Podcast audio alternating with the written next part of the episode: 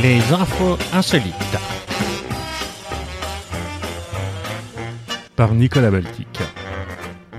Bonjour à tous et à chacun et bienvenue à l'écoute de cet épisode 37 des infos insolites un Roumain qui avait porté plainte contre Dieu pour escroquerie, abus de confiance, corruption et trafic d'influence, lui reprochant à Dieu notamment de ne pas avoir répondu à ses prières, a été débouté de son action en justice par le parquet de Timișoara, en Roumanie donc. Mircea Pavel, 40 ans, qui purge une peine de 20 ans de prison pour meurtre, avait porté plainte contre le nommé Dieu, domicilié aux cieux et représenté en Roumanie par l'Église orthodoxe, et le prévenu d'expliquer « Lors de mon baptême, j'ai conclu un contrat avec l'accusé visant à me délivrer du mal. Or ce dernier n'a pas honoré ce contrat-là. Eh oui, pacta sunt servanta et, et missa est. Une machine à laver pour la bonne Maria. L'Ave Maria. Les petits business du marché catholique, c'est pas la fête, un plaisir érotique. Sortie de messe, établissement public, on veut sa caisse en catholique. Pas la fête, plaisir érotique. On sa catholique. Le confinement fait naître de nouvelles activités, parfois surprenantes. Allons à la découverte de cette fermière de la région anglaise du Lancashire, Dot McCarthy, qui a amassé une jolie somme en louant ses chèvres à des particuliers désireux de faire participer ces dernières à leur réunion sur Zoom. Kaffer til Frank, Frank, Frank Lass mig zoom, zoom, zoom. Alors au départ, il s'agissait d'une simple blague, hein, lancée par la fermière lorsqu'on lui demandait comment elle comptait s'en sortir financièrement, alors qu'elle ne peut plus louer sa ferme pour des mariages ou y organiser des visites éducatives, hein, ce qui lui permettait habituellement de boucler son budget. En avril dernier, elle a en effet décidé de mettre une annonce en ligne pour proposer ce qu'elle présente avec humour comme le meilleur service de tous les temps, avec pour seule ambition de faire rire ses amis. Mais dès le lendemain de sa mise en ligne, l'annonce avait suscité l'intérêt de près de 200 personnes. Et Dot McCarthy, 32 ans, qui avait repris la ferme de ses parents il y a 5 ans, a alors décidé de tenter le coup. Et le succès a été immédiat. Elle a confié à la BBC avoir déjà récolté près de 60 000 euros grâce à sa nouvelle activité, précisant que c'est bien plus amusant pour elle que de vendre du fumier, ce qu'elle aurait fait sinon pour faire entrer de l'argent. Alors il en coûte à ses clients environ 5 euros pour louer une chèvre qui rejoindra ensuite, à distance et via vidéo bien sûr, la réunion Zoom aidée par les employés de la ferme. Pour la fermière, la manière dont une simple blague s'est transformée en succès retentissant constitue le choc de sa vie, dit-elle. Sa clientèle ne se résume pas en effet à la seule Angleterre. Ces chèvres ont déjà participé à des réunions Zoom organisées en Chine, aux États-Unis, en Russie et même en Australie. Il y a même une famille qui loue une des chèvres une fois par semaine, tous les dimanche matin. Il l'appelle Marge et elle fait partie de la famille maintenant, explique Dot McCarthy. Avec l'argent gagné, cette dernière a pu conserver tous ses employés à plein temps et a même investi dans la conversion de sa ferme aux énergies renouvelables. Animaux encore, drôle de scène ce dimanche matin à Épinal dans les Vosges. En pleine promenade, alors à l'espace court le long de la Moselle, une femme a d'abord vu une masse importante se déplacer dans l'eau. Quelques secondes plus tard, son chien était agressé par un gros ragondin, visiblement pas prêt à partager ses terres. C'est l'Est républicain qui nous raconte ça. Prévenues, courageuses, les forces de l'ordre sont venues sur place et elles aussi ont été agressées par le rongeur décidément très agressif. Ne pouvant plus s'en sortir autrement, étant clairement dans une situation de légitime défense, un policier a finalement ouvert le feu et a abattu le ragondin en tirant à six reprises. Ah ben c'est sûr, faut dire que quelque part la, chasse c'est une communion avec la nature, quoi. C'est un, contact avec Dame Nature dès que l'aurore darde ses rayons d'argent à travers les écharpes de brume. Il faut avoir une âme de poète pour être chasseur? Oh putain, c'est essentiel, ouais, putain. Oh poète, poète. Continuons à parler de poulet. L'entrée d'un établissement de restauration rapide à Pasadena, aux États-Unis, a été refusée à un client qui ne portait pas de masque. Rien d'étonnant jusque-là, ça arrive à peu près tous les jours. Sauf que là, il s'est un peu énervé et a commencé à crier sur le personnel. Euh, il ne voulait pas changer d'avis et il a donc sorti une arme à feu. C'est le Los Angeles Times qui nous raconte ça. L'a pointé sur un employé et a dit Tu vas faire quoi? Il a ajouté Mets du poulet dans le sac C'est ce qu'a raconté la gérante au journal. Le cuisinier l'a regardé et n'a pas bougé. Alors l'homme est retourné dans la cuisine avec le pistolet. Puis il est sorti avec de la nourriture et est parti. Bon, en même temps, quatre employés se sont enfuis du magasin en courant. Le cuisinier a déclaré aux médias locaux qu'il était clair que le suspect n'était pas à la recherche d'argent. Il a dit qu'il était rentré dans la cuisine et il a commencé à le pourchasser avant de se laisser distraire. Alors, le LA Times ne raconte pas par quoi. La vidéosurveillance le montre poser quelque chose sur le comptoir, sortir l'arme et entrer dans la cuisine. Ensuite, il quitte le restaurant avec son poulet et l'histoire ne dit pas s'il a payé. Restons aux États-Unis, au Texas plus précisément. Il est ébahi face aux caméras. Ce présentateur de la chaîne de télévision américaine KENS 5 revient sur une très grosse erreur commise par le département de la sécurité publique du Texas aux États-Unis. Leurs services ont diffusé une alerte enlèvement. Lorsque vous entendrez cette sirène et que vous verrez ce message, cela signifiera que le ministère de la Justice a lancé le dispositif d'urgence pour retrouver un enfant enlevé. Alerte enlèvement. Une description de l'enfant enlevé, sa photo, la date, l'heure et le lieu de l'enlèvement vous seront communiqués, ainsi que des informations sur le suspect. N'agissez pas seul. Composez le numéro de téléphone qui vous sera communiqué si et seulement si vous disposez d'informations. Alerte enlèvement et le dispositif d'urgence pour retrouver un enfant enlevé. Votre mobilisation est essentielle. La survie d'un enfant en dépend. Celle-ci indiquait qu'un enfant venait d'être kidnappé par Chucky, le personnage principal de la série de films d'horreur du même nom, mettant en scène une poupée tueuse. C'est un email qui a été envoyé aux personnes qui sont abonnées à ce service d'alerte le vendredi 29 janvier au matin. Le département de la sécurité publique de l'État indique qu'un enfant a été enlevé dans la ville de Henderson. Il précise le lieu et l'heure où il a été vu pour la dernière fois. C'est un quartier résidentiel de la commune. Il y a aussi le signalement du suspect. Mais là, on s'attend à voir une photo d'être humain. Il y a une image extraite de la série de films. On voit la poupée maléfique, un couteau à la main. Le suspect est présenté comme un certain Chucky, âgé de 28 ans, mesurant un peu plus de 94 cm et pesant 7 kg, et décrit comme étant une poupée. La victime, elle s'appelle Glenn, elle est présentée comme un petit garçon de 5 ans, mais à la place de son portrait, il y a une autre image extraite d'un des films d'horreur avec Glenn, qui est le nom du fils de Chucky, mais qui n'est pas un vrai Glenn qui habiterait Anderson. Vous avez bien compris. Les services en charge des signalements d'enlèvement se sont excusés pour cette fausse alerte. L'affaire semble euh, être une mauvaise blague ou une grosse bourde, mais les services euh, responsables disent que l'erreur est due à des dysfonctionnements lors d'essais techniques. Ils n'en disent pas plus sur cet étrange message ni sur les circonstances de son envoi, mais indiquent à la chaîne de télé qu'ils font tout leur possible pour qu'une telle erreur ne se reproduise pas. Les habitants du Texas abonnés à ce service d'alerte par email ont reçu ce message non pas une, non pas deux, mais bien trois fois le 29 janvier. Parlons un peu d'alcool. 12 bouteilles de vin et 320 sarments de vigne sont arrivés lundi soir à Bordeaux. Jusque-là, tout va bien. Ce qui est plus étonnant, c'est qu'ils ont passé respectivement 14 et 10 mois au sein de la Station spatiale internationale pour une expérience scientifique sont revenus sur Terre le 13 janvier à bord euh, du cargo Dragon de la société SpaceX. Et donc les sarments de vignes de Merlot et de Cabernet Sauvignon et les bouteilles ont ensuite été acheminées à Bordeaux. Ils seront comparés à des lots restés au sol dans les mêmes conditions de conservation. La mission WISE est le premier programme de recherche appliqué privé complet visant à tirer parti de l'environnement spatial pour relever les défis de l'agriculture de demain sur une terre plus chaude avec moins d'eau potable, explique à l'AFP Nicolas Gaume, co-fondateur avec Emmanuel Etchpar de Space Cargo Unlimited, à l'origine du projet. Dans l'ISS, les bouteilles de vin ont été conservées dans les mêmes conditions que sur Terre, hormis la gravité. Lorsque l'environnement terrestre est recréé dans l'espace comme sur l'ISS, le seul paramètre qui change par rapport à la Terre est la gravité quasi nulle.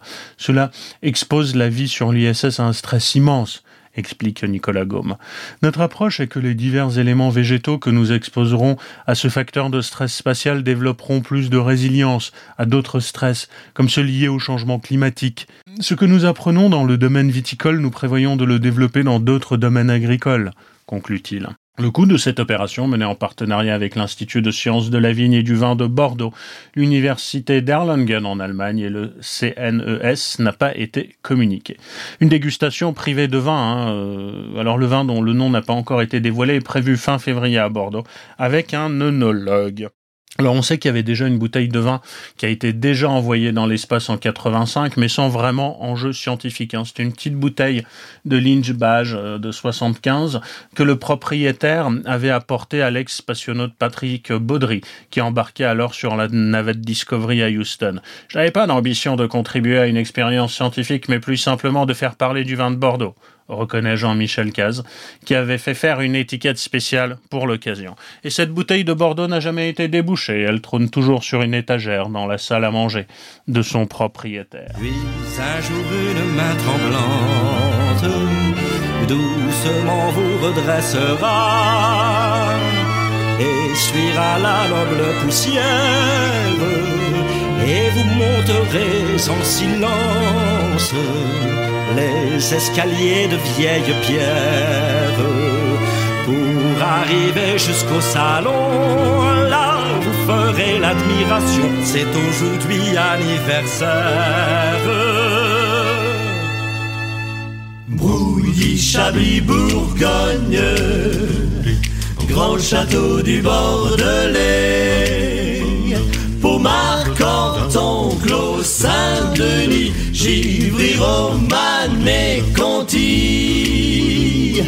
Coteau du Languedoc, Margot, Saint-Véran, Pouilly, Locher, pour toutes les joies que vous donnez, laissez-nous vous remercier. Niol encore, 3 km de bouchon pour des bouteilles d'alcool. C'est une étonnante situation que nous avons vue vendredi matin à Rennes où des centaines de consommateurs se sont levés à l'aube pour accéder au dépôt d'Atlantique Boisson, qui est un distributeur breton, un grossiste. Et pour cause, ce grossiste bradait 100 000 bouteilles d'alcool, mais de soft aussi à des prix cassés, de quoi susciter l'intérêt de centaines de personnes. Et non, j'ai rien dit sur l'amour des Bretons pour l'agneau, rien du tout. Mais moi je l'aime Je suis rennais, meilleure ville de l'Ouest devant les Nantais, capitale de la fête pour une grosse foncée. Petite galette saucisse posée au marché pour des cuvées. Je suis rennais. Alors il n'y a pas que l'alcool pour oublier la pandémie, il y a aussi les vaccins. Des agents de santé publique américains coincés sur la route dans l'Oregon ont pu vacciner des conducteurs piégés dans le même embouteillage. En effet, ils se sont retrouvés bloqués par la neige avec plusieurs doses de sérum qui allaient périmer. Hein. C'est le New York Times qui nous raconte ça. Ils étaient déterminés à sauver les vaccins qui devaient être au plus vite mis au congélateur et ils avaient 45 minutes pour rejoindre leur destination par la route. Mais malheureusement, un conducteur a perdu le contrôle de son camion et son véhicule s'est placé au travers de la route qui a coupé toute la circulation pendant plusieurs heures. Loin de sombrer dans le désespoir, les agents ont ainsi proposé aux autres conducteurs piégés dans l'embouteillage de se faire vacciner. Sincèrement dit, une fois que nous avons compris que nous ne serions pas en ville à temps pour utiliser le vaccin, c'était le choix évident, raconte l'un des agents, Michael Weber, cité par le journal américain. Vu les conditions peu ordinaires, de nombreux conducteurs ont refusé le vaccin et au final, seulement six injections ont pu être faites. Monsieur Weber reconnaît qu'il comprend bien leur raisonnement. Imaginez que vous êtes coincé sur la route dans une tempête de neige et quelqu'un s'approche et dise Eh bien, voudriez-vous un shot dans le bras? Effectivement veut présenter comme ça. Restons aux États-Unis, même s'il a perdu la primaire démocrate, on s'en souvient, la popularité de Bernie Sanders reste intacte. Hein, et euh, en fait, une poupée à son effigie vient d'être vendue 20 300 dollars. C'est une poupée réalisée au crochet qui est inspirée par la célèbre photo de Bernie dont je vous parlais euh, l'autre jour, prise lors de l'investiture du président américain Biden. Donc on y voit hein, le sénateur du Vermont esselé, emmitouflé dans une doudoune et les mains cachées dans des moufles. La photo est immédiatement devenu viral. Hein, a récolté quand même euh, un gros paquet de pognon qui ont été transmis à des associations caritatives. Et ce buzz n'est pas passé inaperçu auprès de Toby King, artiste américaine de 46 ans, qui fabrique des petites poupées au crochet. Je savais que la photo de Bernie était très tendance, explique-t-elle au Guardian. J'avais déjà un patron Bernie et une poupée Bernie, donc j'ai juste modifié quelques éléments pour correspondre à la photo. Après sept heures de travail, Toby King est parvenu à reproduire la doudoune, le masque et les moufles. Elle a mis en vente la poupée sur eBay. Elle l'a donc vendue 20 300 dollars. Toby King a décidé de reverser cette somme à l'association Meals on Wheels, qui lutte contre la précarité alimentaire des seniors américains. J'espère vraiment que Bernie est content de ce que j'ai fait, a confié l'artiste américain. C'est vraisemblable, hein, puisque Bernie Sanders avait lui-même levé des fonds pour Meals on Wheels. Il a commercialisé des sweatshirts avec sa photo et a récolté 1,8 million de dollars pour l'association. Quant à la créatrice hein, des fameuses moufles, Bernie Sanders, une enseignante de 42 ans, elle a annoncé avoir trouvé un accord avec un fabricant afin de satisfaire les quelques 13 000 demandes de personnes souhaitant acheter des moufles, ce qui devrait également, là aussi, permettre d'alimenter ses caisses à elle, mais aussi celles d'autres œuvres caritatives. Ah, vous aimez ça, hein, les histoires feel good, les happy end. Alors en voici une digne d'une super production de Noël. Imaginez New York City sous la neige. Une femme de ménage pauvre qui rame depuis des mois, sans emploi à cause de la Covid, vivant chez sa sœur en attendant de trouver une solution. Elle s'appelle Rosa, son téléphone sonne, un contrat enfin, on l'appelle pour nettoyer un logement de 230 mètres carrés. C'est un beau roman, c'est une belle histoire. C'est une vidéo qui a été publiée sur Reddit où on peut la voir faire une visite des lieux sans pouvoir s'empêcher d'être émerveillé par l'endroit et notamment par la terrasse. On peut y poser un télescope pour regarder le ciel la nuit. Ils avaient le ciel à portée de main, un cadeau de la Providence. Alors pourquoi penser au lendemain? Après un tour des lieux, l'homme en charge de la visite commence à lui faire comprendre la situation. Vous savez, vous êtes un peu une célébrité dans l'immeuble, vous êtes très aimé ici, et je sais que ça a été une année difficile pour vous et votre famille, explique celui-ci pendant que Rosa acquiesce silencieusement. En travaillant ici, vous avez vraiment laissé une impression aux personnes ici. Elles voulaient vous le rendre, conclut-il avant de lui présenter le contrat de location payé pour les deux prochaines années. Face à l'émotion de la femme de ménage, l'un des accompagnants n'hésite pas à tenter la petite blague qui fera son effet. Maintenant, c'est vous qui allez devoir engager quelqu'un pour nettoyer. Vous le méritez, promet l'autre, tout en lui lâchant les clés de son nouvel appart. Pendant ce temps, d'autres galères. Alors certes, il y a la méthode finlandaise hein, qui a divisé par deux le nombre de sans-abri en leur offrant des maisons, mais ça c'est un truc de bolchevique du Nord. Non, non, ça trop, trop facile. Partons plutôt pour l'Allemagne. Avec l'arrivée des grands froids, les personnes sans-abri souffrent encore plus de leur situation. Les accueils d'urgence sont saturés. Il n'existe pas vraiment d'alternative durable pour loger les gens. D'autant plus que certains vivent près de leurs animaux et que les structures, elles, ne sont pas conçues pour les accueillir. Alors à Ulm, en Allemagne, les étudiants euh, ont inventé un concept qu'ils qualifient de génial, en toute modestie, pour permettre à des sans-logis de pouvoir se réchauffer. Ils appellent ça l'Ulmer Nest. C'est un truc hybride entre la boîte et une tente. Alors à Ulm, ça rigole pas. hein. On peut faire moins 15 en hiver. Et par temps de Covid, les lieux où il fait chaud sont fermés ou très réglementés. Donc les étudiants d'Ulm proposent ces espèces de capsules pour les sans-abri à l'initiative de la municipalité en association avec six étudiants en design. Donc ils ont créé ces pods réchauffants. Attention, disent-ils, il ne s'agit pas de proposer un logement, mais plutôt des petites structures pour pouvoir garder un peu de chaleur. Ce ne sont pas non plus des tiny house hein, ou des abris précaires. L'enjeu n'est pas de loger les sans-abri, mais de les protéger du froid. Ainsi, ceux qui ne peuvent pas être hébergés dans un centre d'accueil pour refus euh, ou parce qu'ils ont un animal avec eux peuvent profiter de la chaleur de ces capsules. Donc ouais, c'est vraiment entre le, ouais, le, le- le double carton, le cercueil et la tente. Et à l'intérieur, il y fait chaud. On y trouve un détecteur de fumée, un capteur d'humidité, vérifiant la température intérieure. Les capsules sont reliées à la municipalité grâce à un système de verrouillage qui indique en direct si la capsule est occupée ou non. Évidemment, ça ne remplace ni un toit ni un lit bien chaud, mais parfois les situations sont telles qu'un abri chauffé peut permettre de sauver des vies. La municipalité d'Ulm entend protéger tous les citoyens, même ceux qui n'ont plus rien. Ces capsules, un peu futuristes, pourraient être une alternative pour les sans-abri. Qui plus est, le design plutôt agréable pourrait s'intégrer parfaitement dans le paysage urbain. Ça vend non? Un peu comme un sparadrap sur une jambe de bois. La première bataille, c'est de loger tout le monde dignement. Je ne veux plus, d'ici la fin de l'année, avoir des femmes et des hommes dans les rues. dans les bois ou perdu.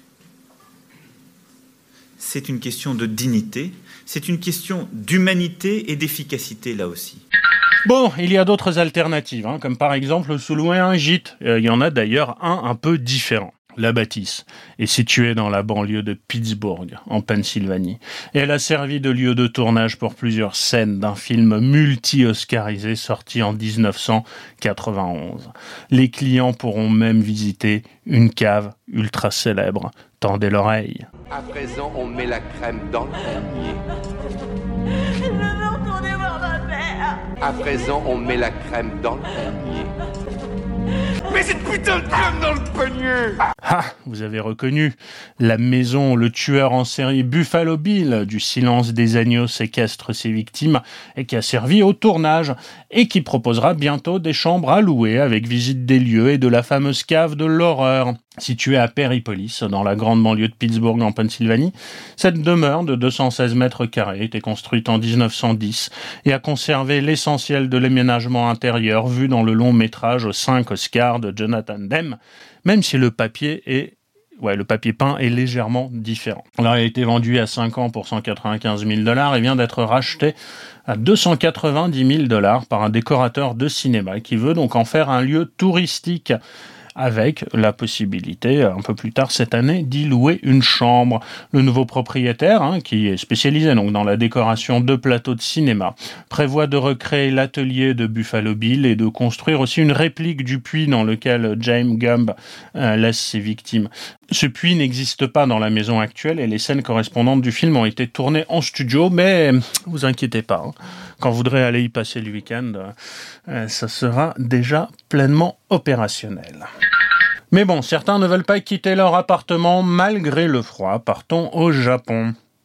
C'est une japonaise hein, qui a vécu 10 ans avec le cadavre de sa mère dans le congélateur. Yumi Yoshino, 48 ans, a expliqué son geste par la crainte d'être évincé de son appartement en cas de découverte du décès, a rapporté samedi euh, dernier la presse locale. L'accusée a dit avoir caché son corps il y a 10 ans car elle ne voulait pas déménager de l'appartement qu'elle avait partagé avec sa mère. Le Japan Times indique que la location de l'appartement dans un immeuble de Tokyo était au nom de la mère, dont l'âge au moment de la mort est estimé à environ 60 ans. Et ce qui s'est passé, en fait, c'est que Yumi Yoshimo, malgré tout, a été obligé de quitter l'appartement à la mi-janvier suite à des retards de loyer. Et c'est une personne venue le nettoyer qui a fait la macabre découverte. Une autopsie effectuée sur le cadavre n'a pas permis de déterminer le moment exact et la cause du décès, selon la presse. Enfin bon, alors déjà vivre avec sa mère dans le congélo, c'est assez bizarre. L'oublier au moment de déménager, c'est encore plus étonnant. Alors après les Allemands et les Japonais, avant la news suivante, il me fallait des Italiens et je vais donc vous parler d'une opération marketing un peu sympa pour une fois. Pour remplacer le minuteur à la sonnerie stridente plus qu'énervante, une grande société de pâtes a trouvé une alternative beaucoup plus fun. Donc la marque de pâtes italienne Barilla lance une série de playlists sur Spotify dont les durées correspondent au temps de cuisson des pâtes. Alors, il y en a 8. Elles ont été élaborées pour quatre types de pâtes différentes. Pour les spaghettis, c'est 9 minutes, 10 minutes pour les linguine, 11 minutes pour les penne et les fusillis. De quoi ne plus jamais rater leur cuisson, sur laquelle les Italiens ne plaisantent pas. hein. À noter quand même qu'un abonnement Spotify Premium est nécessaire, sinon il y a des publicités qui s'insèrent entre les titres et forcément votre cuisson est foutue. Alors il y a du hip-hop, des classiques de la chanson, chaque playlist au nom assez explicite, mixtape spaghetti ou best song penne à son propre genre. On y trouve des artistes italiens bien sûr, mais aussi des stars internationales telles que Dua Lipa, Jay-Z, Harry Styles, Shawn Mendes, les Beatles ou encore les Beach Boys. Puis même une version euh, faite par Fred Fromet euh, de France Inter. Une grande marque de pâtes propose ses durées de cuisson avec des chansons qui ont le bon timing. Et je trouve, je que si si. J'aime bien. Et je trouve que c'est une super bonne idée parce que il y en a un sacré paquet de chanteurs nounouilles. Gnocchi, gnocchi, c'est moi, je sais. Il y a des pâtes comme ça où faut respecter le chrono. Sans trop savoir pourquoi, mais c'est bien marqué sur le paquet. Pour une cuisson al dente, 8 minutes exactement. Le temps, c'est important. La suite est audible sur franceinter.fr. En Barilla et Publicis Italie, hein, l'agence de communication euh, qui a imaginé cette opération marketing, ont pensé à tout. Avant la dernière chanson de chaque playlist, une voix indique en italien Hey, tu es en train d'écouter la playlist Timer. Contrôle tes pattes. Après ce dernier morceau, elles seront prêtes. Bon appétit. Un rappel à propos, hein, si jamais vous étiez en train de vous déhancher comme des furieux au son de la musique. Une relique atypique de la Seconde Guerre mondiale, des lunettes de toilette pillées par un soldat américain dans la salle de bain de la résidence bavaroise d'Adolf Hitler vient d'être mise aux enchères et l'objet est estimé entre 10 et 15 000 dollars. Dans le peloton cliquetant des ordures galonnées qui ont fait trembler le monde sous la terreur infernale de leur tyrannie hystérique, Adolf Hitler vient largement en tête. Ich bin crapule numéro 1, hit parade Cette lunette en bois été récupérée au cours de la Seconde Guerre mondiale par un soldat Borch, un militaire du New Jersey, membre de la première division alliée à s'être rendu au Berghof, la résidence secondaire du leader nazi. D'après une lettre écrite par le soldat et fournie par son fils au commissaire Priser, le sergent Borch a entendu ses supérieurs dire au moment d'arriver sur les lieux « Prenez ce que vous voulez !» Il a leur filé dans la chambre d'Adolf Hitler, s'emparant d'une veste blindée de la Première Guerre mondiale, de deux peintures à l'huile, puis il a détaché la lunette de toilette. Qu'est-ce que tu fais avec ce siège de toilette? lui a demandé un autre militaire. Où tu penses qu'Hitler a mis son cul? Alors répondu euh, Reginald C. Borch. Expédiée aux États-Unis, la lunette était exposée dans le sous-sol de la maison familiale depuis la fin de la guerre, avant d'être récemment mise aux enchères par son fils. On peut difficilement imaginer les complots que le tyran a fomentés en contemplant le monde du haut de ce perchoir, peut-on lire sur le site internet de la vente. L'étonnante relique, entre guillemets, a déjà fait l'objet d'une offre à 9500 dollars et les intéressants jusqu'au lundi 8 février pour surenchérir. Chiotte encore. Qui a dit que les WC ne pouvaient pas être un lieu de culture dans le village de La Bastide-en-Val, situé dans le département de l'Aude? D'anciennes toilettes publiques accueillent désormais une véritable exposition comme le rapporte France Info. Alors ce musée d'un autre genre propose à tous les curieux de venir admirer une quinzaine de photos qui montrent des scènes de vie du village au début du XXe siècle. La reconversion culturelle de ces toilettes, perchées au-dessus d'une rivière, a été imaginée par un collectif d'habitants de la Bastide-en-Val. Les images ont été récupérées chez un photographe amateur de la commune avant d'être agrandies pour être exposées dans le petit habitacle. On a eu la chance d'avoir dans le village un photographe, donc il y a une belle collection d'anciennes photos et de cartes postales, raconte à France Info une habitante à l'origine de la rénovation des WC. Je crois qu'au départ, hein, certains disaient ils sont fous, ça ne vaut pas le coup, quelle idée. Mais nous, on s'en foutait, on disait que ça en valait la peine, continue-t-elle. Comme le souligne France Info, ces anciennes toilettes publiques pourraient bien battre le record du plus petit musée de France. Seule une personne peut rentrer à l'intérieur et découvrir les photographies historiques du village du sud de la France. Même si certains ont été légèrement surpris par la démarche, les habitants de la commune assurent désormais pouvoir animer ce mini-musée avec d'autres expositions culturelles à petite échelle au cours des prochaines années. Pour faire un tube de toilette en chantant sur cette terre bête avec des jeux de mollets, il faut pondre des couplets. Permets que je te réponde, c'est sûr, faut que tu les pondes. Bon, mais que dois-je pondre? Que ponge? Que ponge? Popote, le dernier mot qui t'a servi est éponge. Allemagne et immobilier encore. Vendredi matin, le conflit entre un propriétaire et son locataire atteint un paroxysme. Alors que les travaux d'excavation étaient en cours sur son terrain, l'homme a pris les commandes de la pelleteuse et a attaqué sa propre maison, raconte Ouest France. Les dégâts sont importants, mais l'issue de ce coup de folie aurait pu être dramatique. Le locataire était présent à l'intérieur de la maison, mais il n'a pas été blessé. Sur les images communiquées par la police, on peut voir la maison en partie démolie, avec une large partie du mur à terre et la toiture arrachée. Elle menace désormais de s'effondrer aujourd'hui inhabitable. Le locataire a été relogé chez un proche. Le propriétaire, qui n'a pas été arrêté après son acte, a expliqué sur une chaîne locale avoir prévenu le locataire des travaux d'excavation devenus nécessaires pour rénover des fondations fragiles. Il affirme que le locataire n'était pas censé être présent pendant les travaux et que celui-ci a commencé à prendre des photos, ce qui l'aurait donc énervé. Mais pour le maire d'un village voisin où réside le propriétaire de la maison, c'est clairement une tentative de meurtre, elle devrait être punie comme telle. Cet élu indique aussi euh, que dans le village, les habitants disent clairement qu'ils ont du côté du locataire, le propriétaire a souvent embêté des gens parisés. La police allemande, qui précise que les deux hommes avaient un différend de longue date, a ouvert une enquête.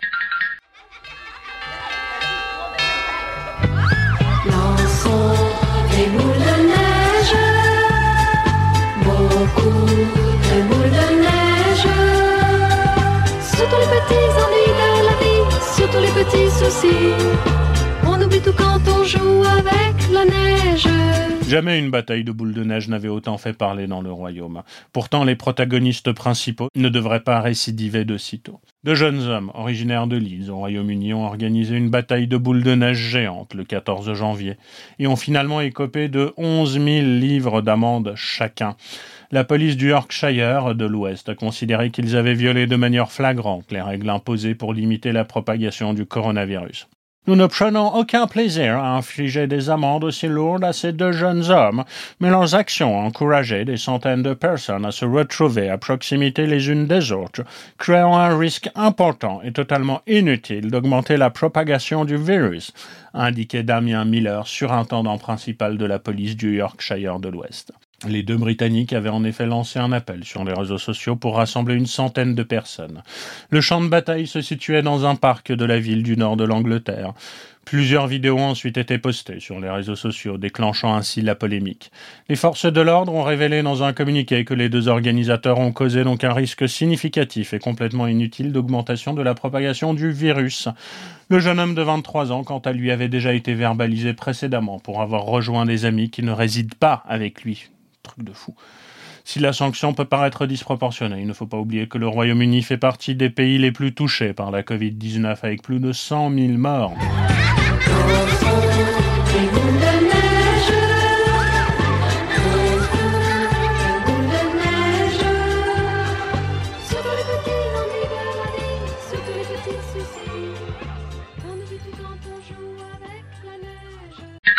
Neige encore au Royaume-Uni, un éboueur a été limogé après avoir été surpris en train de donner un coup de pied dans la tête d'un bonhomme de neige fabriqué par un garçon de 3 ans.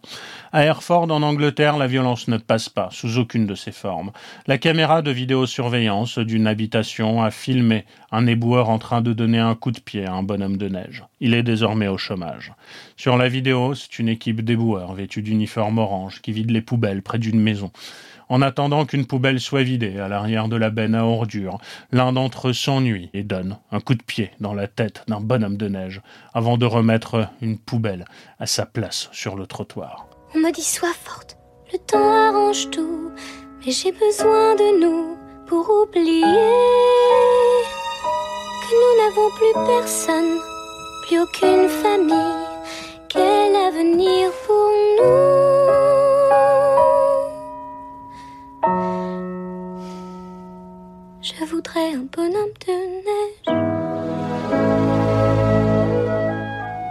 Le conseil de la ville, le Herefordshire Council, a déclaré être déçu par le comportement de cet homme et affirmé qu'il ne travaillerait plus pour lui.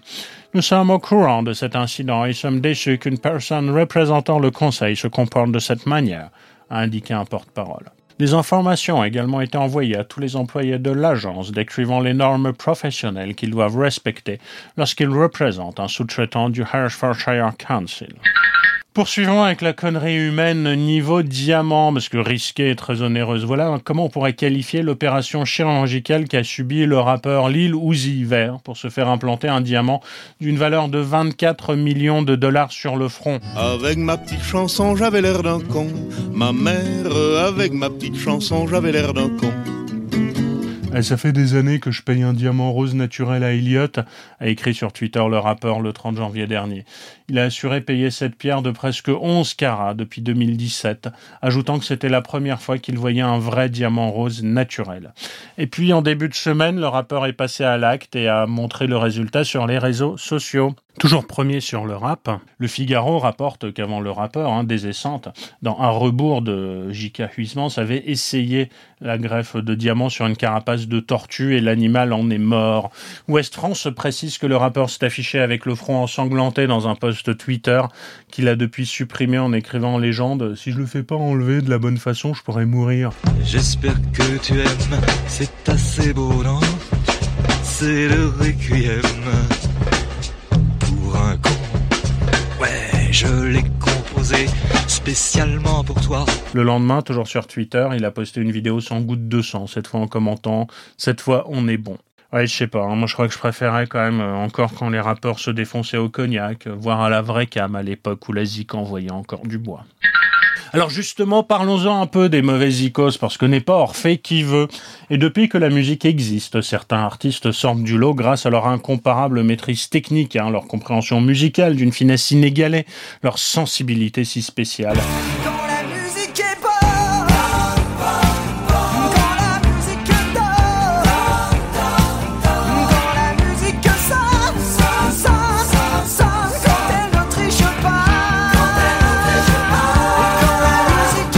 Et puis, à l'inverse, euh, d'autres témoignent d'un talent inattendu pour casser les oreilles et les pieds euh, de leur public infortuné. Alors on en connaît tous, hein, de ces artistes proclamés, ces virtuoses de la fausse note, ces génies de l'attentat sonore. Qui n'a jamais rêvé en son fort intérieur, bien sûr, de réduire au silence l'un de ces outrecuidants perturbateur.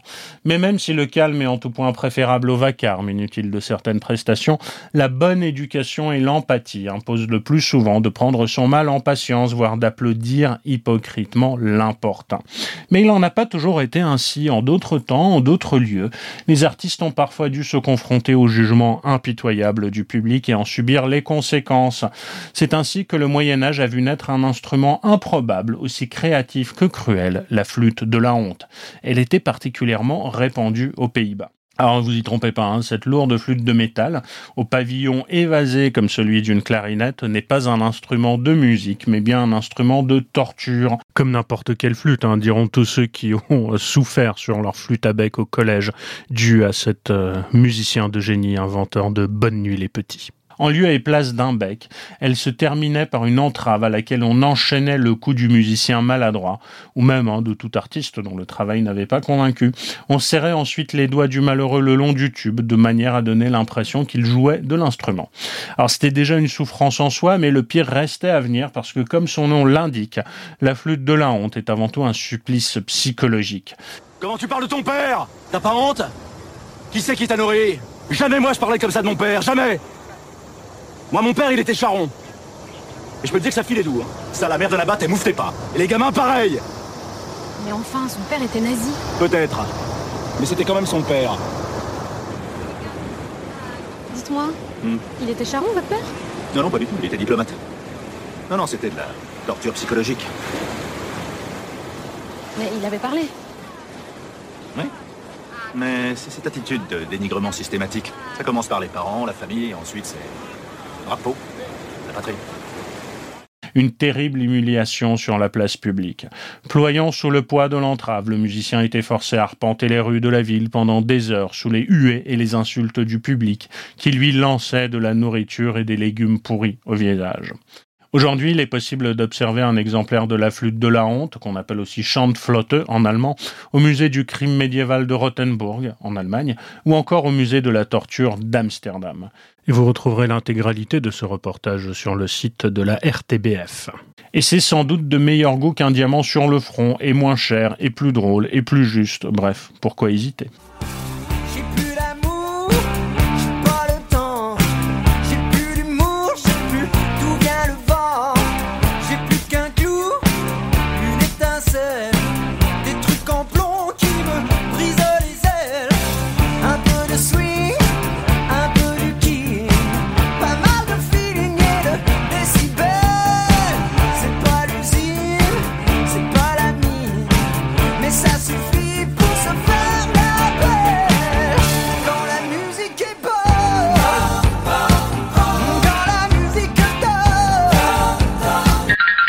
Un homme en provenance de Tanzanie a été intercepté avec une valise remplie de caméléons à l'aéroport de Vienne. Il destinait sa cargaison au marché noir où elle aurait pu se vendre jusqu'à 37 000 euros.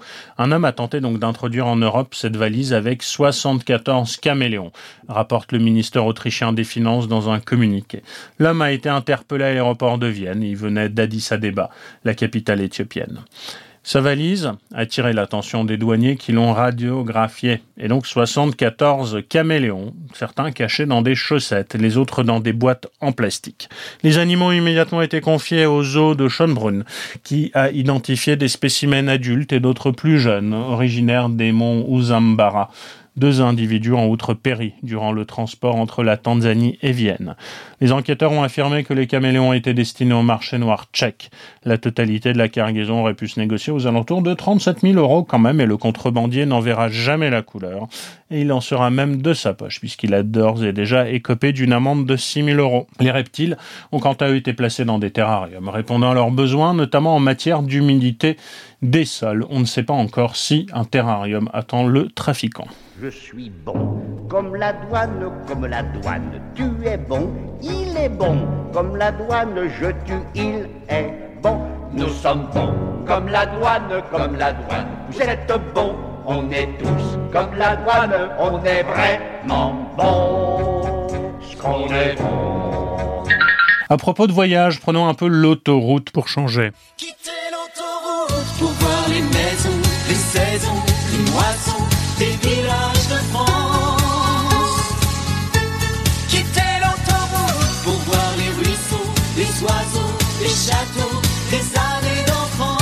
Quittons l'autoroute euh, ou pas en fait. Et le 1er janvier à 2h18 du matin.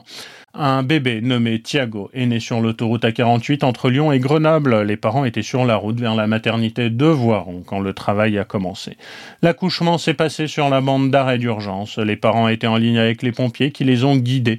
La famille a ensuite été prise en charge par les secours. Et donc vendredi, un peu moins d'un mois après la naissance, les parents ont été reçus par le directeur de la société d'autoroute dans l'Isère. Ce dernier leur a remis un badge qui leur permet de circuler gratuitement sur le réseau autoroutier pendant un an. Une première pour la société concessionnaire d'autoroute en plus de 40 ans d'existence. Les naissances dans les transports sont assez rares, mais quand elles arrivent, souvent les gestionnaires de la compagnie aérienne, ferroviaire ou autoroutière peut décider de faire un petit geste. Ainsi, la SNCF offre régulièrement des passes gratuits jusqu'à leur majorité aux enfants nés à bord de ces TGV ou trains de banlieue.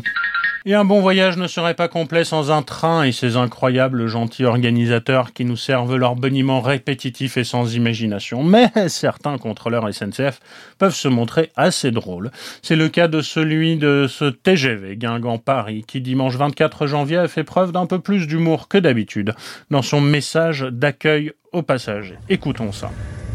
Aujourd'hui, nous avons la chance de voyager à bord d'une magnifique rame de type Atlantique, fleuron de la technologie ferroviaire de la fin du XXe siècle. Si vous utilisez les toilettes, vous constaterez que le papier qui s'y trouve date lui aussi de cette glorieuse époque. Il faut savoir que ce train a une histoire, mais je la connais pas. Je vous rappelle que vos bagages doivent être étiquetés avec vos noms, prénoms et numéros de téléphone. Les gosses 78 et autres pseudos ne sont pas autorisés. Vous pouvez également renseigner votre adresse. Date de naissance, groupe sanguin, résus du zodiaque sont appréciés, mais facultatifs. À bord, pas de Wi-Fi. Si vous souhaitez vous connecter à un réseau social, je vous invite à engager la conversation avec votre voisin ou votre voisine, tout en respectant les gestes barrières, bien évidemment. À ce sujet, je vous informe que vous devez garder vos masques sur le visage, ceci pour préserver la sécurité de tous. Deuxième avantage, vous pourrez faire des grimaces aux contrôleurs sans qu'ils s'en aperçoivent. Notez tout de même que ces derniers sont eux aussi équipés de masques et qu'ils ont cette option également. Afin d'éviter les larmes, les crises de nerfs et les bagarres de saloon telles que l'on peut en voir dans les westerns, je vous invite à positionner vos téléphones portables en mode silencieux et à passer vos appels depuis les plateformes situées à chaque extrémité des voitures. Si vous êtes familier de ce parcours, vous le savez déjà, pas de restauration et ce jusqu'à notre arrivée en gare terminus. Nous effectuons ce test afin d'évaluer l'endurance de nos voyageurs. Si vous parvenez à tenir jusqu'au bout, eh bien vous pourrez vous inscrire à l'émission Colanta. Dans quelques minutes, nous passerons parmi vous. N'hésitez pas à nous solliciter lors de notre passage dans votre voiture. Dites-nous de quoi vous avez besoin, on vous expliquera comment vous en passer. Sachez aussi que vous avez le privilège de voyager sur la ligne SNCF qui emploie les contrôleurs et contrôleuses les plus beaux et sympathiques de tout le réseau ferroviaire français. Malheureusement, aucun d'eux ne travaille le dimanche, vous n'en croiserez donc pas aujourd'hui. La SNCF et son équipage moins beau que d'habitude, mais heureusement masqué, vous souhaite un excellent voyage. L'agent SNCF souhaite rester discret. En revanche, un de ses collègues, connu sous le pseudo contrôleur PM713 sur Twitter, a donné quelques détails à France 3 Bretagne sur celui qui fait le buzz hein, depuis quelques jours. Originaire de Vannes, il a plus de 20 ans de service derrière lui, rapporte le média local.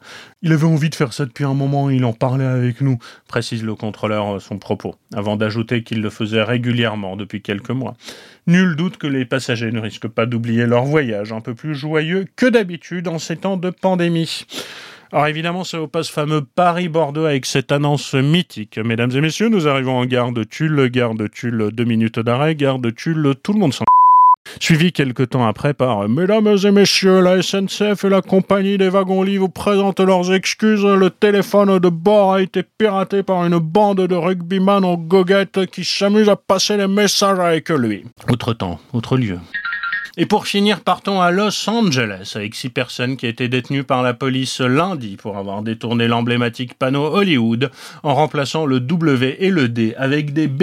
Et c'est bien Holly Boobs qui a surplombé momentanément Los Angeles. Selon NBC, à Los Angeles, il s'agit de l'œuvre de militants qui voulaient sensibiliser sur le cancer du sein. Ils ont utilisé d'épaisses bâches hein, de protection imperméable pour créer de nouvelles lettres. Aucun dégât permanent n'a été infligé à l'enseigne, a précisé la police aux médias locaux. Le chef de la police de Los Angeles en charge d'Hollywood, Steve Lurie, a estimé que cet acte de vandalisme n'était vraiment pas cool du tout. Les emblèmes de Los Angeles sont précieux, a-t-il commenté sur Twitter. Ce n'est pas la première fois hein, que les lettres d'Hollywood se trouvent ainsi transformées. À trois reprises, des amateurs de marijuana les avaient modifiées en Hollywood.